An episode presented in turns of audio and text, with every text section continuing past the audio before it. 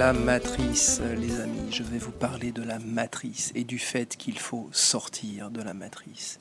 Il faut naître à ce nouveau monde que nous avons là, à l'extérieur, à notre portée.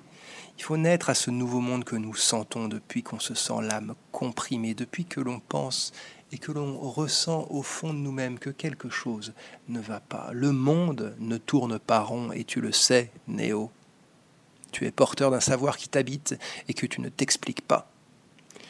Oui, ça ce sont des répliques du film The Matrix des frères euh, Wachowski, avant que ça ne devienne des sœurs, mais enfin c'est une autre histoire.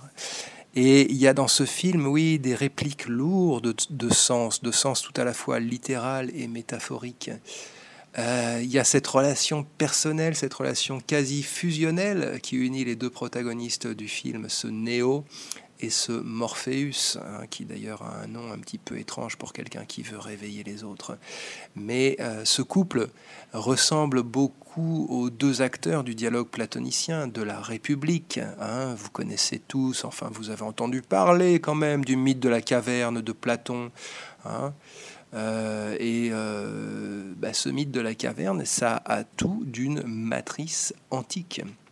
Elle en possède tous les attributs, cette caverne. C'est une cavité creuse, une cavité chaude, où toute liberté de mouvement est restreinte, où le point de vue est conditionné et est réglé à l'avance, et où tout ce qui est montré à la vue, tout ce qui est montré au regard, n'est que le reflet projeté, un jeu d'ombre, hein, où euh, ce ne sont pas les choses elles-mêmes qui apparaissent, mais leur reflet, leur projection. Et puis le consensus social se charge ensuite d'établir la véracité de tous ces mensonges, puisque les perceptions de chacun sont intimement en accord et euh, exactement en accord avec les perceptions de tous. Hein. Donc chez Platon, tout comme chez les Wachowski, Wachowski Sisters, on en sort de cette matrice, malgré tout. On arrive à en sortir. Il y a un parcours. C'est pas facile, hein, mais on peut en sortir. Et qu'est-ce qu'on voit une fois qu'on est dehors? Eh bien, tout d'abord, c'est un grand éblouissement. C'est cette lumière trop vive de la naissance qui met hors jeu toute possibilité du voir. Qu'est-ce qu'on voit lorsqu'on nous présente la vérité en pleine lumière? Eh bien, réponse. On ne voit rien. Il n'y a rien n'avoir, il n'y a rien qui puisse être vu, qui puisse être discerné. C'est même une expérience très très désagréable, la vérité. La vérité, ça fait mal, c'est douloureux.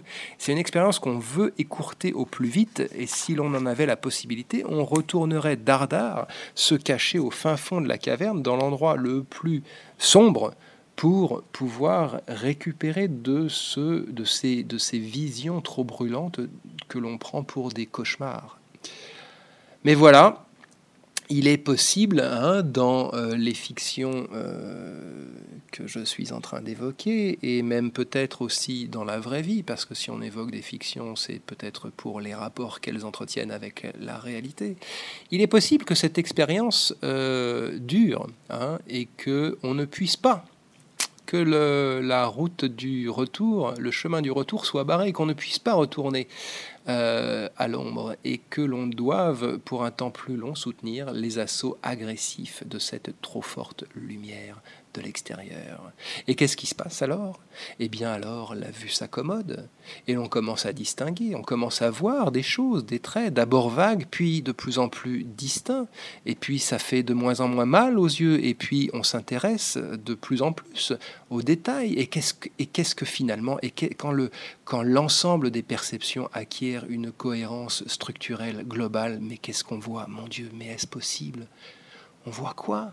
Que tout n'était que mensonge, que tout n'était que montage, que mise en scène, que tout n'était qu'un dispositif élaboré destiné à tromper, dans le but, dans quel but? Dans le but d'obtenir un consensus, peut-être? C'est un but, c'est le premier but. Y a-t-il d'autres buts derrière tout ça? Il est certain que l'on obtenait le consensus. Alors c'est une grande souffrance, c'est une grande solitude que l'on vit lorsqu'on est dans cette euh, position. Il n'y a, pas de, a pas de souffrance existentielle plus forte d'ailleurs que celle-là. L'effondrement global, total de notre foi, de tout le système de croyance qui soutenait l'édifice entier de nos représentations du monde en un tout cohérent, en un tout ordonné, en un tout tout simplement vivable. C'est une catastrophe personnelle intime cette résistance impossible devant la désormais inévitable prise de conscience de ce qui est. Et c'est d'abord pour être aidé, pour être sauvé du désespoir qu'on se tourne vers l'autre qui est là, juste à côté de nous, qu'on lui raconte naïvement les visions nouvelles qui peuplent notre cerveau. Et puis bientôt, c'est pour l'instruire, pour lui apprendre par le menu tout ce qu'on voit, tout ce que, tout ce que lui ne peut pas voir, qui est dans, dans ce monde d'illusions il est dans le faux, lui, dans la caverne, il est dans cette matrice et il prend pour vrai tout ce qu'on lui donne en pâture à sa crédulité, alors que maintenant on le voit bien et c'est évident, on l'a sous les yeux, ce ne sont que des mensonges. Il ne tient qu'à nous de le lui expliquer. Lui, d'ailleurs, mais pas que lui, l'ensemble de ses semblables, l'humanité entière a besoin d'être délivrée de ces chaînes du mensonge et de l'ignorance. Ce serait si facile. Néo dans le film, c'est l'élu, c'est le Messie comme le sont tous ceux qui sortent au plein jour de la vérité. Et un tout petit problème, ceci dit, c'est que l'humanité, elle, elle ne veut pas être sauvée. L'humanité est amoureuse de ses chaînes.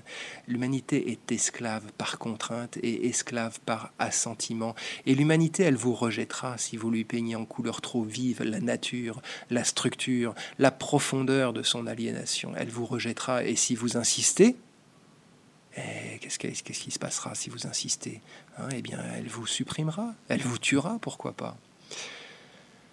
Toute personne que nous n'avons pas débranchée est potentiellement un agent néo. Eh oui, il y a des phrases comme ça qui ont l'air de rien, hein, mais qui sont assez euh, lourdes de sens. Mais quant à moi, je me pose une question, et une question bien embêtante.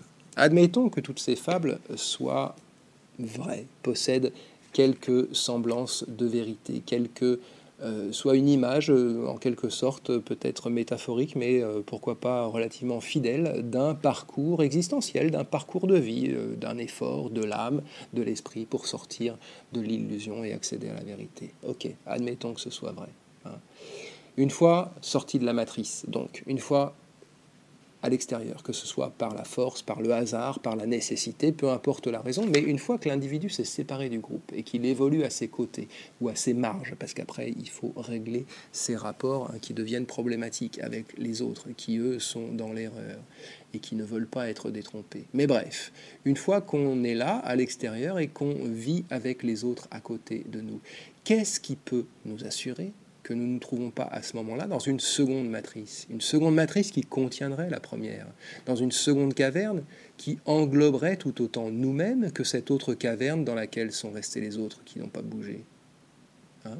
Qu'est-ce qui nous assure que le monde n'est pas un empilement indéfini de poupées russes, un empilement indéfini, si ce n'est infini d'enveloppes mensongères qui se contiennent les unes les autres et dans lequel nous n'aurions que l'illusion d'accéder à une vérité qui ne serait qu'un mensonge au second degré, derrière lequel se cacherait une autre vérité qui ne serait en fait elle-même qu'un mensonge au troisième degré, etc., etc., jusqu'à un nombre indéfini de degrés, à moins que ce nombre ne soit infini, au vertige.